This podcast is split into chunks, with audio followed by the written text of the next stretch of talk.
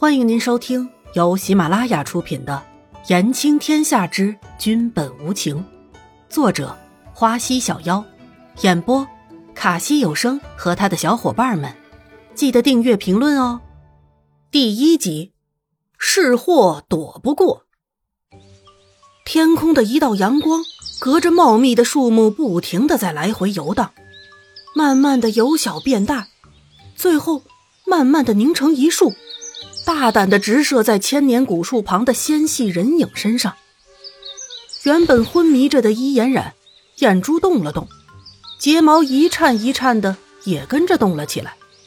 最后，随着一声低音，慢慢的睁开了眼。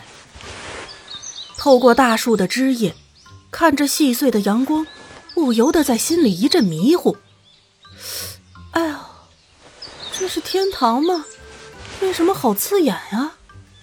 恍惚了一阵之后，伊嫣然揉了揉发晕的额头，捂着自己的小心脏，左摇右晃的，终于站了起来，看了看四周，发现自己的周围居然都是树木。难道我还没死吗？这怎么可能？岳灵山那么高，掉下来应该不死也重伤的，可我怎么感觉没那么严重啊？真的好奇怪。伊嫣然不可置信的在检查着自己的身体，虽然有点疼痛，像骨头经历了一番摧残，但却一点伤也没有，这真的太奇怪了。吃力的揉着太阳穴，回想着晕倒前的一幕，剧组的人都趴在山崖边，焦急的叫着伊嫣然的名字，而自己只能眼睁睁的看着他们的身影越来越小，随着耳边呼啸而过的风。往下掉落，突然觉得自己好像是忘记了什么，但又想不起来到底是什么，究竟是什么呢？抱着一肚子的郁闷，坐在了大树下，心情也跟着低落下来。想着想着就觉得委屈，明明一切都很好的，只要今天拍完《恋歌的季节》的杀青戏的话，就一定能在演艺圈。刮起一阵强台风的，虽然是新人，但剧本好，又有秋末哥撑腰，就一定能在演艺圈红的。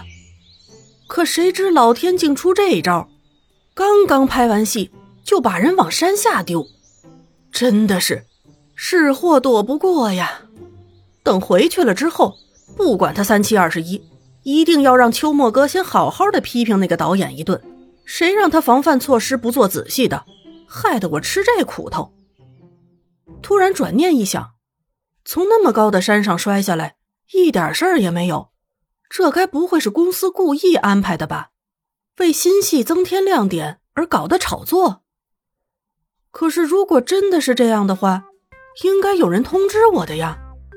而且自己明明就是从那么高的山上掉下来的，不像是被人安排好的。再说。